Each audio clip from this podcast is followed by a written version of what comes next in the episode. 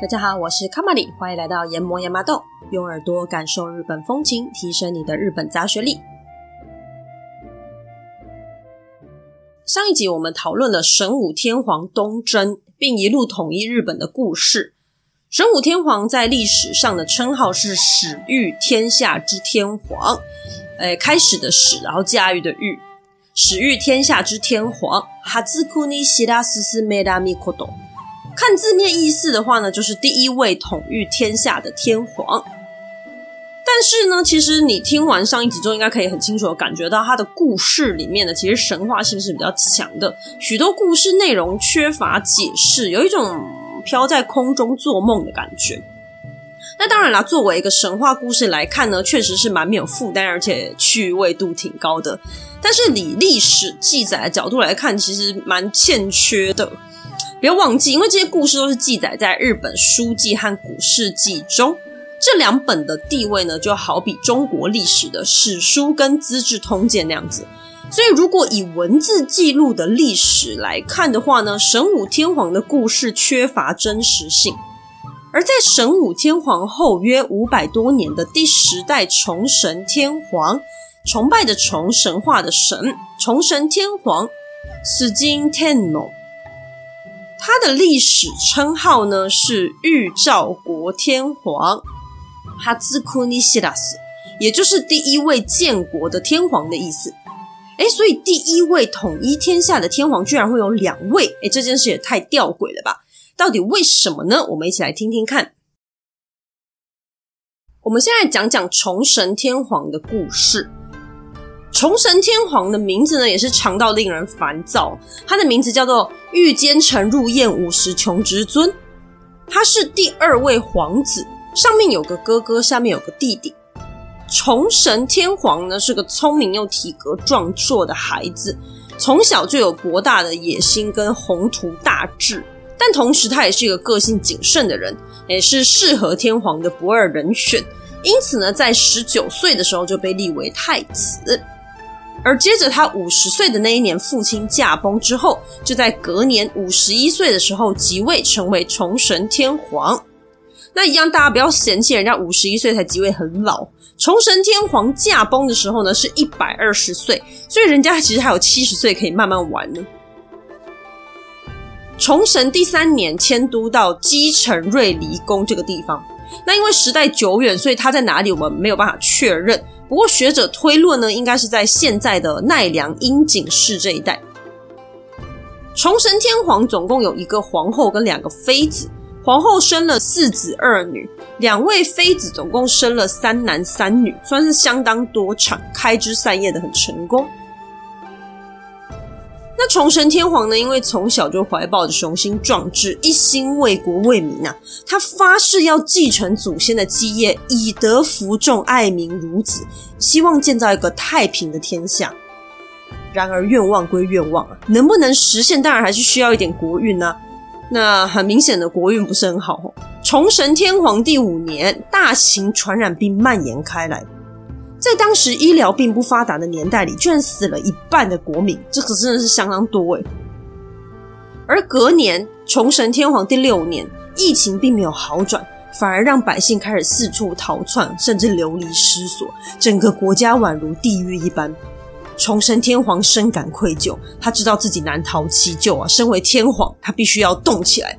于是他四处祈祷祭祀，从天照大神到大国主命神。他坚定的希望可以透过自己的诚心打动上天，结束这场劫难。第七年，状况还是不见好转。崇神天皇呢，决定要来占卜，看看问题到底出在哪。于是他到了一个叫做神浅茅原的地方。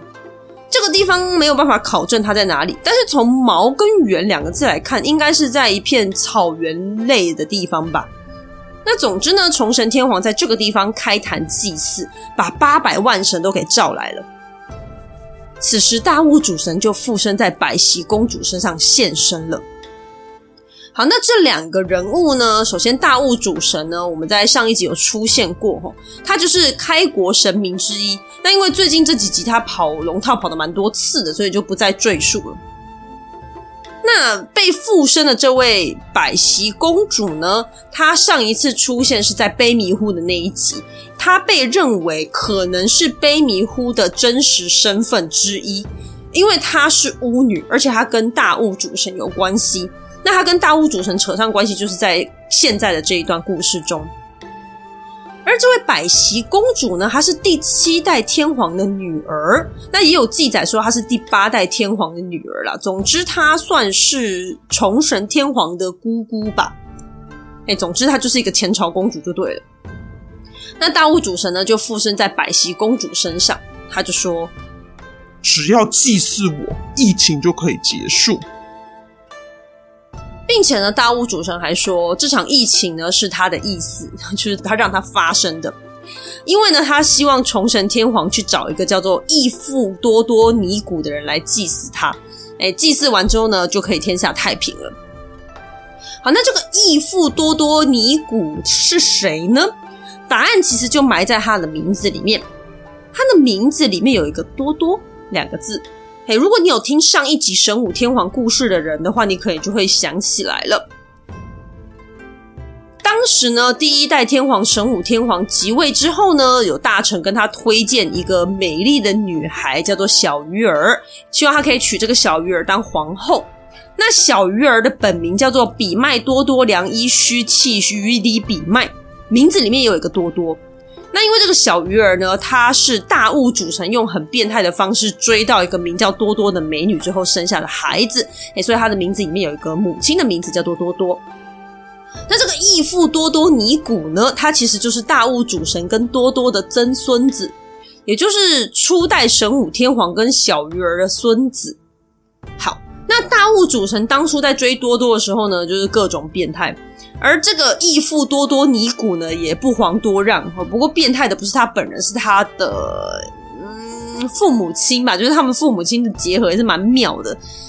话说呢，他的妈妈也是一个出众的美人，叫做活玉伊比麦。我们先叫她小玉好了。那当时还是少女的小玉呢，有着一张如花的容颜，自然追求者众多啊。某一天呢，有一位俊朗潇洒的神仙大半夜出现。虽然出现的时间点怪了，但是因为他很帅，所以两个人还是相爱了。过没多久，小玉就怀孕了。那这边插播一下哦，你在听这些故事的时候呢，我们很常会看到某某男子去女子家过夜，因为在过去的日本呢，谈恋爱的习惯就是男子会去女子家，但是两个人也不一定是有结婚或是有明确的关系。那这种谈恋爱的方式，在母系社会的国家或是地区蛮常见的。好，那回过头来，我们来说小玉齁。那小玉怀孕之后呢，她爸妈也是觉得蛮奇怪的。诶，你没有结婚，怎么平白无故就怀孕了嘞？哇，就家里被人家夜夜出入都不知道，家里的防盗措施可能要再加强啊。那小玉也不隐瞒呐，小玉就很自然的跟爸妈说：“啊，就有一个帅哥每天来陪我睡觉啊，啊，我就怀孕了嘛。”那当时的年代很开放啊，所以父母亲还没有因此气到中风。但是孩子的爸是谁，还是必须要知道一下。于是父母就跟小玉说：“你下次就把红土撒在床前，并且呢，男子来的时候，偷偷把穿了麻线的针别在他的衣角上。”于是小玉就照做了。隔天一早，男子走了之后呢，小玉就沿着这条线一路寻去，最后停在了三轮山神社，也就是祭祀大物主神的神社前。那剩下的麻绳刚好就是套成了三个圈圈，也就是三轮的意思，代表说孩子的爸是神，也就是这个孩子是神的孩子的意思。那生下来的孩子就是之后的义父多多尼古啦。好啦，总之呢，虫神天皇就依照大物主神的吩咐呢，让义父多多尼古一起祭祀大物主神。果然灾情就消停了，并且五谷丰收，国家再次回到了平和的轨道之上。啊，听完这两集，其实大物主神的形象应该也毁的差不多了。除了上一集用很低级的方式追女孩子之外，这一集还为了找他的曾孙子，制造国家三年的疫情混乱，真的是蛮莫名其妙的。啊，那虽然是一场乌龙哦，不过重神天皇总算算是平定了传染病。接着他做了第二件很重要的事情，就是统一日本。在他即位的第十年，他派出了四位大将军，称为四道将军，去分别收回了四个地方。那首先呢，前往北路的叫做大雁命将军。北路在哪里呢？它是日本本岛中间偏左的那一带。呃，我们现在去看日本的话，它最上面是北海道，最下面是九州嘛。那这两块就先不要看，中间这一块连在一起的叫做日本本岛。那日本本岛最北边的地方呢，是什么青森啊、仙台啊这些地方，它是属于东北地区。我们把它遮起来，你把它遮起来之后呢，剩下的那一块最北边靠西边的这一块，就是西北边这一块呢，就是所谓的北陆地区啦。那北陆地区呢，它我觉得它比较算是深度旅游的景点，因为它不是大都市，然后它可能比较，呃，我觉得以交通来说不是很容易去到，以我们外国人来说，所以它并不是一般观光客会很常去的地方，因此知道的人可能就比较没有那么多。它比较知名的景点的话呢，就是有被称为小京都的金泽啦，然后还有河掌村的石川县，这些地方。好了，那总之大雁命将军他就负责去收回北陆地区。将军在走着走着的时候呢，他经过了一个坡道，这时候碰到了一个小女孩坐在坡道上面唱歌。她唱歌的内容很怪，所以大雁命将军就问她说：“哎，你说这话什么意思啊？”那小女孩也只是很神秘的说。我没有说话，我用唱的。哎，说完就消失了。因为整件事情都很怪，所以大雁命直觉的警铃大响，他觉得事情不妙，立刻快马回京，跟崇神天皇报告了这件事情。那此时呢，大雾主神的乩身，哎，说好听一点，就是他的巫女啦，哎，百袭公主又出现了，她帮大家解了签。她说呢。这件事情代表天皇的庶民哥哥存有异心，要起兵反抗啦。哎呦，这下不得了哦，要反抗嘞！于是大雁命将军立刻又领了另外几个将军，还有一整批的军队，赶往北路去对抗准备起兵的呃哥哥，他叫做建波尔安王。建波尔安王跟大雁命将军呢，分别带着自己的军队坐在河的两岸对望。此时，大雁命这边的副主帅就说：“我们来射禁箭吧。”所谓的禁箭呢，是干净的净，箭靶的箭。禁箭算是一种仪式，在过去呢，比箭之前会先跟神明祷告。那这个时候射出的第一支箭就叫做禁箭，也就是说呢，这个箭只是一种形式罢了。但不过事情就是这么凑巧哦，副主帅跟剑波尔安王同时射箭。但结果呢，就是这么巧，副主帅的箭不小心就射中了剑波尔安王，那剑波尔安王就死了。然后犍波尔安王下面一整群士兵看到他们的头头突然就挂了，吓死了，立马作鸟兽散开始奔跑。那他们逃啊逃，经过一个村落的时候，因为太害怕，所以所有人就错赛了。于是呢，这个地方就叫做屎库，拉屎的屎，裤子的裤。那当然了，现在不叫这个名字啊。不过现存的村落的名字跟“屎库”这个字的音发音很接近。好，那北路这边就收复完毕啦。那其他三个地方没有太多的详述。那我们稍微讲一下另外三个去哪里了。另外三位将军他分别去了，第一个去了东海道。东海道就是日本的东边，也就是现在关东靠海的这一带，像是什么东京啊、静冈啊这一类的。第二位将军去了西道，也称为山阳道，哎，不是动物的山羊，山上的山，阳间的阳，山阳道，哎，就是中国地区靠濑户内海这一侧的地方，例如说广岛、山口、冈山，然后靠海的这一条。另外还去了一个地方叫山波国，山波国呢，其实就是现在的京都啊、大阪、神户这一带，就是现在的近畿地区，就对了。那如果你看地图的话呢，可以很明显的发现，日本本岛呢几乎都已经被崇神天皇给打下来了。第十一年，四位将军只花一年的时间就凯旋而归啦。打下天下之后呢，第十二年，崇神天皇做了日本第一次的人口普查，并且开始征税。接着十七年的时候，他做了船只，方便各地缴交贡品。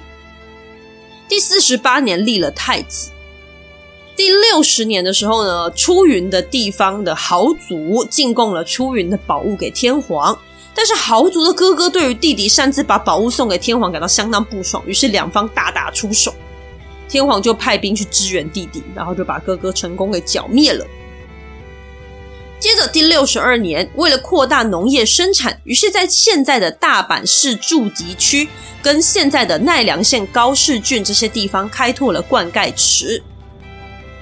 第六十五年，派遣使者前往朝鲜半岛一个叫做任那的地方，成为日本书记中首度出现关于朝鲜半岛的记录。即位第六十八年，崇神天皇驾崩，享年一百二十岁，儿子垂仁天皇即位。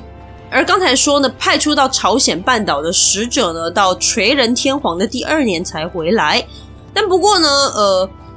天皇送给任那的礼物呢，却被隔壁的新罗给抢走了。新罗也是一个位于朝鲜半岛上的一方势力，因此呢，任那跟新罗斗争就从这里拉开了序幕。但不过，这就是朝鲜半岛上面的事情，暂时就跟我们没什么关系啦。那我们刚刚说到崇神天皇在第四十八年的时候立了太子，而记录中确实有提到关于立太子这件事情，那也是蛮有趣的。在这边跟大家分享一下，崇神天皇呢，他有很多儿子女儿嘛，就是他们生了非常多的小孩子。那其中呢，皇后生的儿子叫做活木入彦五十侠毛尊，我们先称他为五十好了。而另外一位妃子生的叫做丰臣入彦命，那我们先叫他阿丰。五十跟阿丰这两个儿子是崇神天皇最宠爱的儿子，而且他们两个也是最适合成为下任天皇的人选。于是呢，天皇就很苦恼啊，应该立谁为太子才好啊？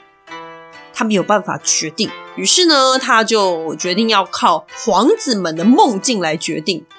哎，果然古人做事情的方式跟我们就是不一样，他们的依据是蛮特别的。好了，那阿峰做的梦是这样子的。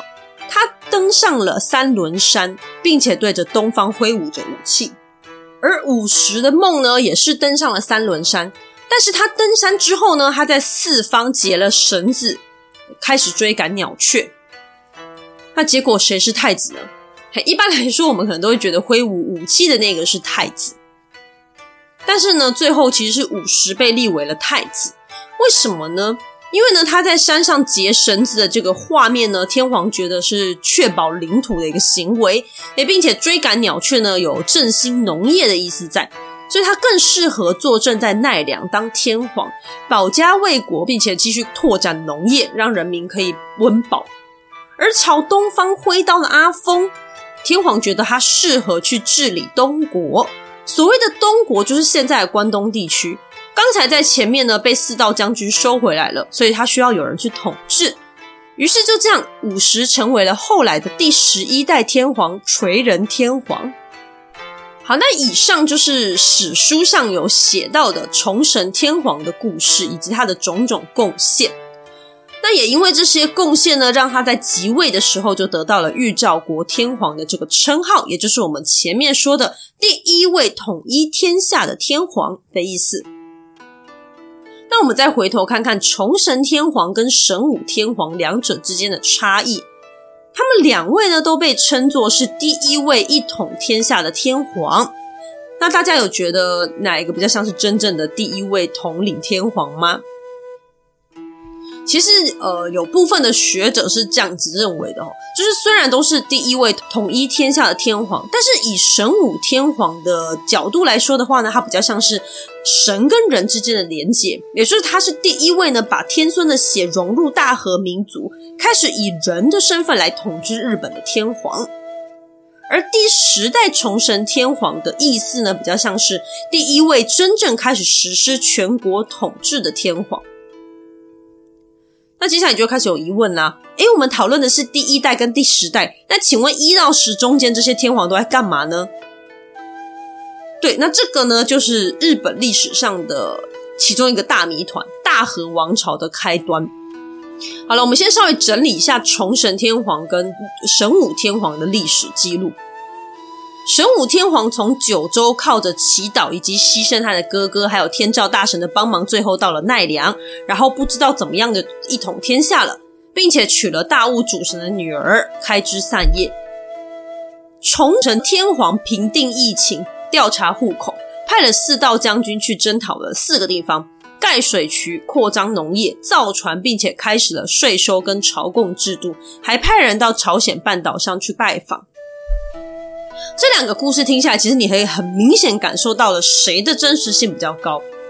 所以呢，虽然崇神天皇是第十代天皇，历史上是这样子写的，但是呢，呃，以存在性、以真实性来看呢，是他的记录比较完整。应该说，天皇一直到他开始，才是真正的有一个呃比较完整的记录性，比较有真实存在的感觉。所以很多人会说，其实崇神天皇开始，他才是第一位天皇，哎，他是真真实实存在的一个人。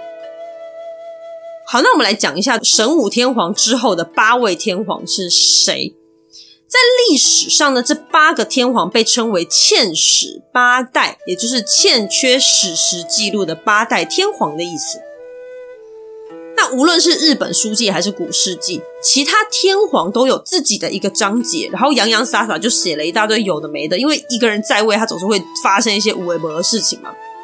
但是呢，这八个天皇全部都被归纳在同一个章节，而且一个人就只有一个段落。那交代的也蛮随便的，就是只有名字，然后他的家里排行，他娶了谁，生了几个小孩，立了谁为太子，然后几岁过世，葬在哪里。每一位都这样子，就跟流水账差不多。他的作为啊，或者是他的年代发生的事情，是一点都没有写的。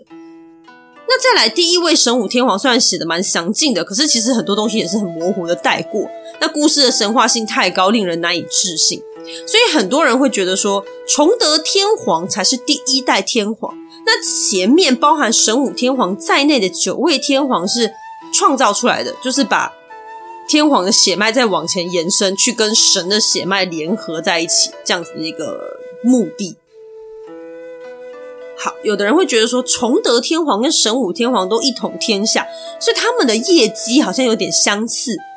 确实呢，两个人在称号跟成就上其实都很类似。因此有一个说法是，其实两个人是同一个人物，只是说呢，神武天皇可能参考了崇神天皇的一些事迹，再把它编撰出来的一个虚构人物。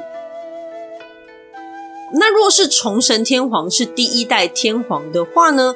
诶，关于他的身份也有另外一个蛮有趣的说法。因为第一代天皇他会牵涉到大和国的开头嘛。那大和国大和政权的起源一直都是一个谜团，它就是突然某一天冒出来在奈良地方的一个势力，然后最后统一日本，然后就一直到现在这个时候。好，那崇神天皇呢？他的年代。大部分的资料，它会显示它是西元前大约一百年到三十年左右，可是其实到现在也没有办法确认呢。那古事记上只有写他是在虚隐年过世的。如果是虚隐年过世的话呢，有的学者就推论，那他可能是西元两百五十八年或是西元三百一十八年过世的。如果他是在这段时间内过世的话呢，他的年代几乎就跟卑弥呼重叠了。好，那卑弥呼的故事在我们十八集有详细的解说。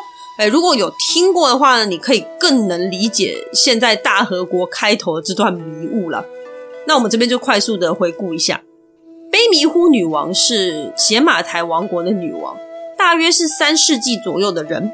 不过当时日本没有文字，所以关于女王跟邪马台王国的记录就出现在中国的历史书籍中。邪马台王国在哪里？至今没有一个结论。最大的支持说法，第一个是九州，第二个就是现在的奈良。不过无论他在哪里呢，邪马台王国结束之后没多久，大和政权就在奈良兴起了，接着一统日本。也就是说，邪马台王国跟大和政权之间的关系呢，呃，算是一个蛮关键的地方。那也就是说，如果崇神天皇是三世纪左右的人，接在强大的邪马台王国之后统一日本，听起来是最符合历史脉络的。那有一个说法是，崇神天皇是卑弥呼的弟弟，因为卑弥呼他的在位期间，他几乎是不露面不出来的，帮他传达命令啊，然后露面的都是他的弟弟。也就是说呢，有人说崇神天皇可能就是他的弟弟，诶，这个说法听起来是蛮合理的。那如果邪马台王国在九州的话呢，也蛮符合初代天皇神武天皇从九州一路东征到奈良的故事了。不过这些点呢，都是相当扑朔迷离的。那到了现在呢，已经过了两千多年了，我们其实很难找到真正的答案。不过正是因为这样呢，才让那个年代充满了神秘的色彩，大家就可以拥有各式各样的猜测与信仰。你你也可以找到一个你最喜欢的答案去相信哦。好啦，前面的天皇可能说到大家都 昏头转向哦。那接下来我们就来讲一些比较文化的东西吧。在这些神话故事里面呢，其实有一个很有趣的现象，就是继承人通常都是弟弟，也就是最小的孩子。像之前有一个山信彦跟海信彦的故事，弟弟把哥哥的鱼钩给用丢了，然后最后回来整哥哥。或者是呢，神武天皇他上面其实还有三个哥哥，他自己是小弟这一类的。也，在神话故事中呢，我们是没有特别提的，但是如果你有留心去听的话，应该会发现这个现象。那因为呢，我们比较常听到的会是呃，无论是华人社会或者是欧洲的故事中，我们比较常听到是老大会有优先的继承权。所以当我注意到这个特色的时候，我是觉得蛮新鲜的啦。然后我就去查了一下。才发现了哦，这种继承制度叫做幼子继承制，或者是英氏继承制。那这个继承制呢，就是由老幺来继承家产的意思。那为什么会叫英式继承呢？是因为十四世纪之前，英国都是采用这样子的继承方法。而我们亚洲国家的话，像是蒙古啦，或者是台湾的布农族，也都习惯采用这样子的继承方式。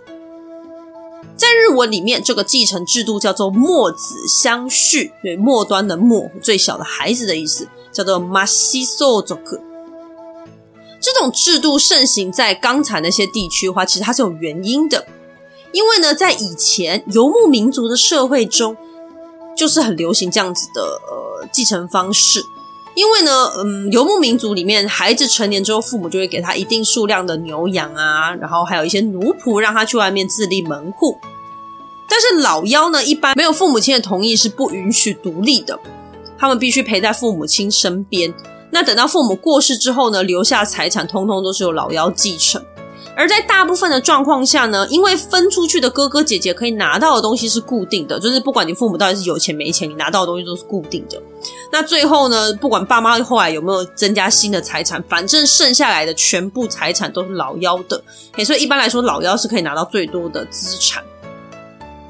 而英国盛行这种制度的时候是安格鲁萨克逊年代，那安格鲁萨克逊人或者是像我们刚刚说到的蒙古人，都是属于游牧民族。而日本在弥生时期的时候呢，农业才传入。那所以在这之前，其实也是过着游牧的生活的。因此，这些国家采取这样子的制度都是相当理所当然的。那这也可以解释为什么我们比较常听到的故事都是由老大来继承。那是因为呢，随着历史的推演，农业逐渐成为生活的主要形态，而因此继承方式也开始改成比较符合农业社会的老大继承制。那另外，幼子继承制的优点还会展现在呃过去的婚姻恋爱观念上面。因为你过去没有什么处女情结，所以你娶来的太太呢，有可能会是抢来的，或者是之前有跟别人来往过。那你们两个生下来的孩子，呃，当然是越后面的孩子越有可能是自己的亲生血脉嘛，因为生下来的第一个搞不好是不是你的，你都不一定知道。所以后面老二、老三、老四比较可以确定的是你的。因为你们在一起的时间比较久嘛，所以呢，让老幺来继承财产会是最保险的方式。而日本到了现代，比较部分的渔村其实还是留有这样子的习惯哦。因为捕鱼的话，他们跟游牧民族不一样，也跟农业民族不一样。因为渔村它其实不像农村，它是有田产的。那渔村它没有所谓的田产，也比较少呃那种可以继承的资产嘛，所以要分的东西就相对的很少。那另外呢，小孩子长大之后就是要出海捕鱼啊。那出海捕鱼久了，就是会比较危险嘛。因为你，你想一下，你出海的时间比较长，当然你死亡的几率就会比较高嘛。那最小的小孩子，搞不好父母亲年迈的时候，他搞不好还没成年，不大需要出海也说不定。所以呢，越小的孩子来继承家产会是比较安全的。那另外，江户时代之后呢，幼子继承制又再度出现了。因为当时长子跟次子可能需要去江户工作，而长期待在家帮忙务农的就会是家里面的幼子。二次大战之后呢，也因为比较年长的孩子要去都市里面念书，一样剩下来小的才会在家里面服侍父母，帮忙家业，所以这样子的继承方式也继续持续在某些地区当中。一直到了一八八九年大日本帝国宪法公布之后，幼子继承制跟宪法中所规定的长子继承制，还有父亲是一家之主。这一类的观念相抵触，因此逐渐废止。那现在还会采取这种继承方式的，就是相扑啦。那个相扑它是师徒制的嘛，所以是会由弟子来逐渐传承师父的家业的感觉。这所以一样呢，你比较老资格的弟子，他会自己出去独立门户。那等到老师他累了，想要退休的时候呢，身边的弟子年纪可能都比较小。那或者是有有一些会是入赘进来的弟子来继承。那你想一下，可以跟师傅女儿交往的年纪一定也不大嘛，所以通常都会是比较年幼的弟子来负责继承家业。好，那我们今天聊了很多帝王的事情，所以我们来聊一聊天皇的谥号，也就是过世的时候获得的这个称号。那通常都是我们在历史书上看到的称谓啦，好比说以中国来说，就是什么汉文帝啊、隋炀帝这一类的。日本受到中国的影响，也习惯用汉字来给天皇们加上谥号，而跟中国相同，谥号中通常会带有世人对于皇帝的印象。以中国历史来说的话呢，文帝啊、武帝啊这一类通常都是赞赏嘛，有才能或是品德比较佳的会叫做文，开疆辟土的叫做武。有缅怀的怀字的，通常就是比较仁慈一点的个性，那这是属于比较中等的一个评价。那一个火字边的那个阳啊，或者是厉鬼的厉啊这一类的，看就知道他表示他是一个暴虐的君王。灵魂的灵呢，则是表示国家一片混乱，但是基本上没大碍之类的。那这些我们以前在读历史读久，大概会猜得出来了。而我们来看看日本是怎么样。以崇神天皇来说好了。崇这个字呢，在中文里面，我们一般会想到就是崇敬啊、崇拜啊这一类的词汇，所以我们会觉得哇，是一个大大好的名字，所以应该是一个很棒的天皇吧。可是其实日本人看到可能反而会觉得说，诶，这个字怎么会出现在天皇的名字当中呢？因为崇跟另外一个作祟的祟长得很像。那作祟的祟这个字在日文里面比较常看得到，它叫做塔达里。一样呢，跟中文相同，都是怨灵作祟的意思。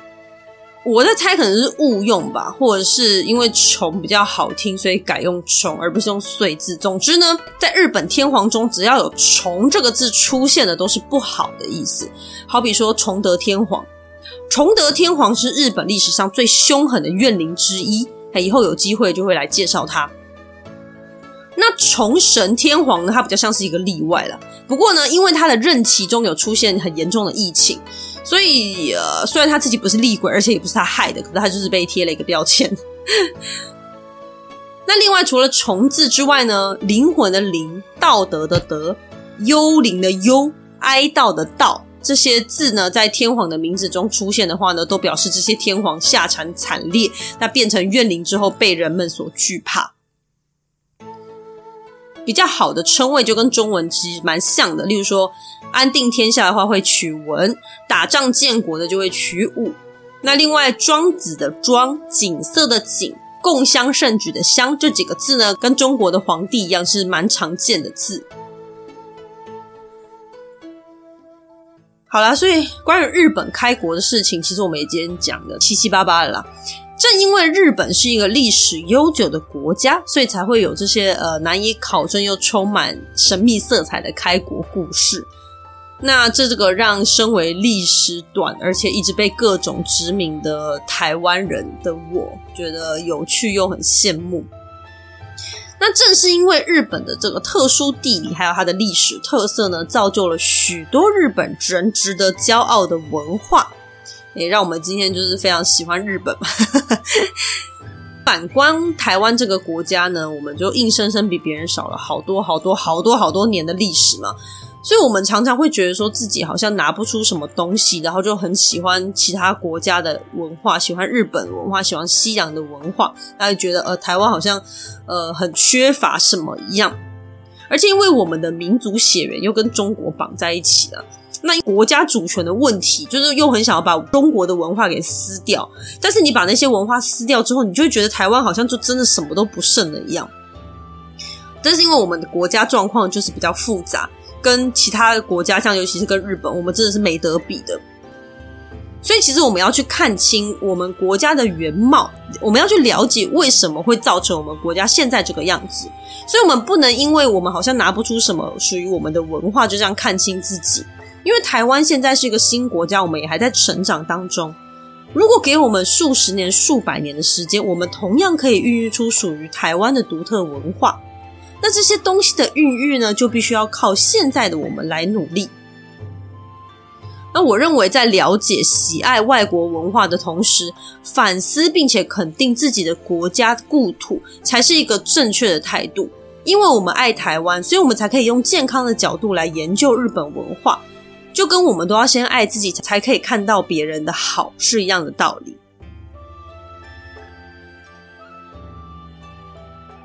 好，就今天结论有点啰嗦。好了，所以从开国的角度切入的话呢，相信大家应该可以更加了解日本文化的根基。今天谢谢你的收听，我们下集再见，拜拜。